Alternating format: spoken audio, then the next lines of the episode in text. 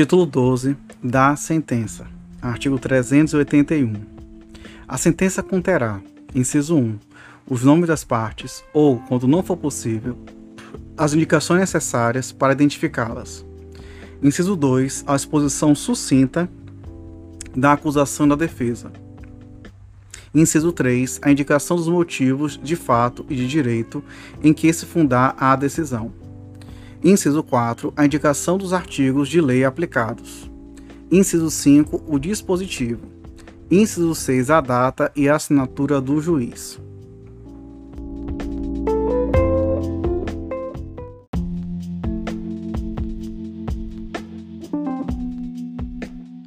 Artigo 382. Qualquer das partes poderá, no prazo de dois dias, pedir ao juiz que declare a sentença, sempre que nela houver obscuridade, ambiguidade, contradição ou omissão.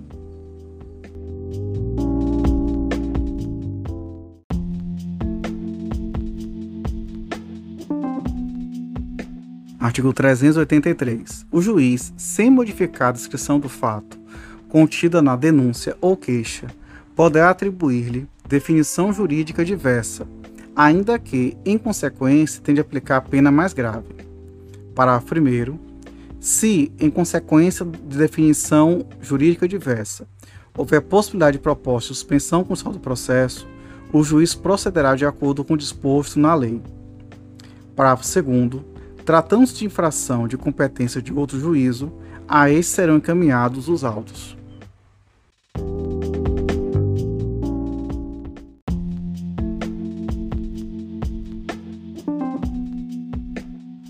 Artigo 384. Encerrada a instrução probatória, se entender cabível nova definição jurídica do fato, em consequência de prova existente nos autos, de elemento ou circunstância da infração penal não contida na acusação, o Ministério Público deverá aditar a denúncia ou queixa no prazo de cinco dias, se, em virtude desta, houver sido instaurado o processo em crime de ação pública, reduzido-se a termo o aditamento quando feito oralmente.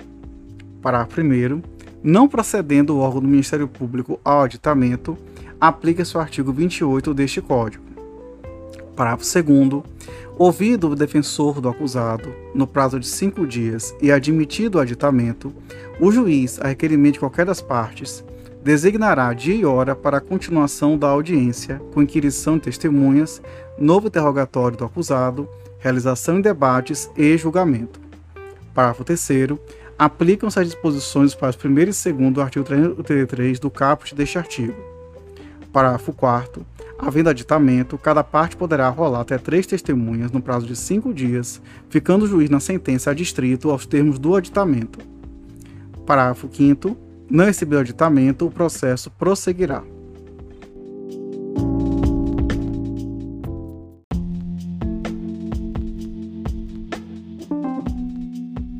Artigo 385. Nos crimes de ação pública, o juiz poderá proferir sentença condenatória, ainda que o Ministério Público tenha opinado pela absolvição, bem como reconhecer agravantes, embora nenhuma tenha sido alegada.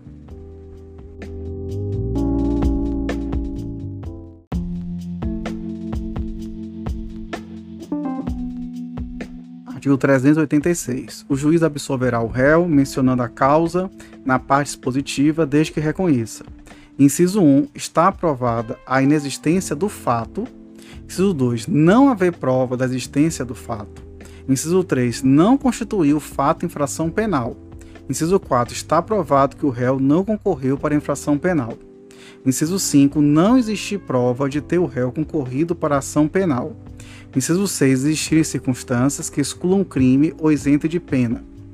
Artigos 20, 21, 22, 23, 26 e parágrafo 1 do 28, todos do Código Penal, ou mesmo se houver fundada dúvida sobre sua existência. Inciso 7. Não existir prova suficiente para a condenação. Parágrafo único.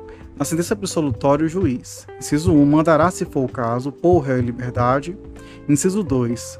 Ordenará a cessação das medidas cautelares e provisoriamente aplicadas. Inciso 3. Aplicará medidas de segurança, se cabível.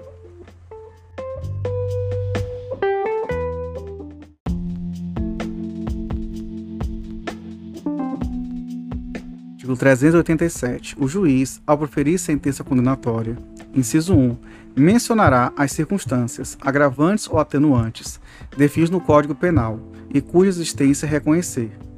Inciso 2, mencionará as outras circunstâncias apuradas e tudo mais que deve que deva ser levado em conta na aplicação da pena, de acordo com o disposto nos artigos 50, 59 e 60 do Código Penal.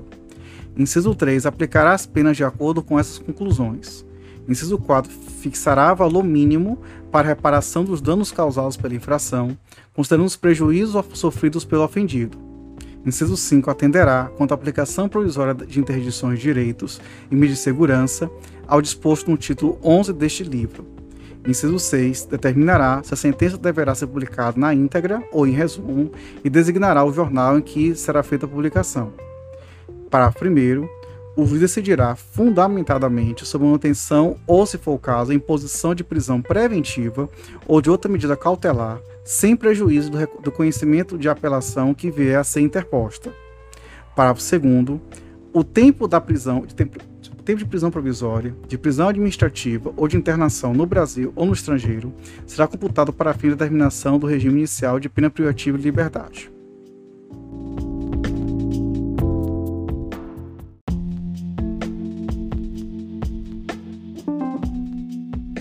Artigo 388. A sentença poderá ser datilografada e, neste caso, o juiz a rubricará em todas as folhas.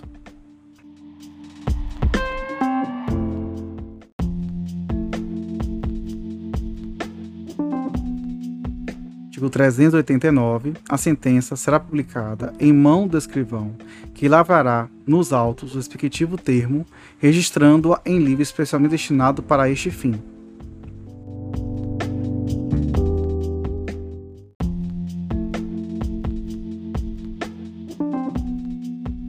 Artigo 390. O escrivão, dentro de três dias após a publicação e sob pena de suspensão de cinco dias, dará conhecimento da sentença ao órgão do Ministério Público.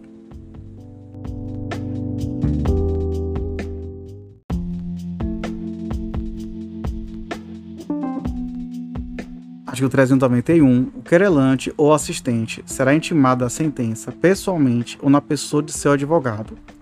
Se nenhum deles for encontrado no lugar da sede do juízo, a intimação será feita mediante edital, com prazo de 10 dias, afixado no lugar de costume.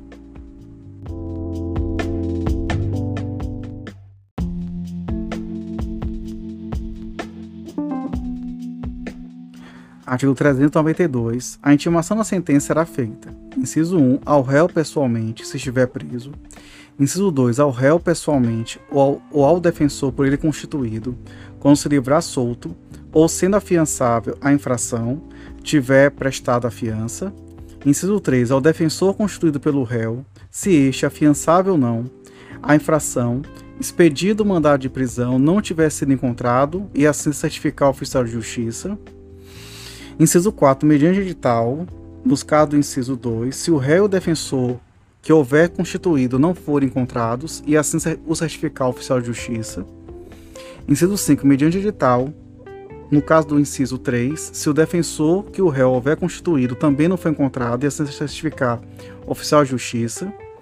Inciso 4. Mediante edital, se o réu não tendo constituído defensor não foi encontrado e assim o certificar o oficial de justiça.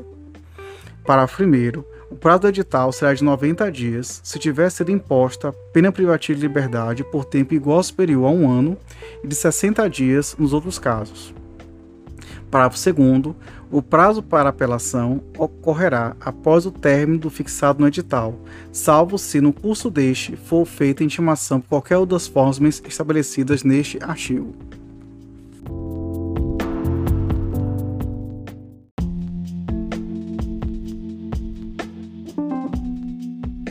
Artigo 393. Revogado pela Lei 12.403 de 2011.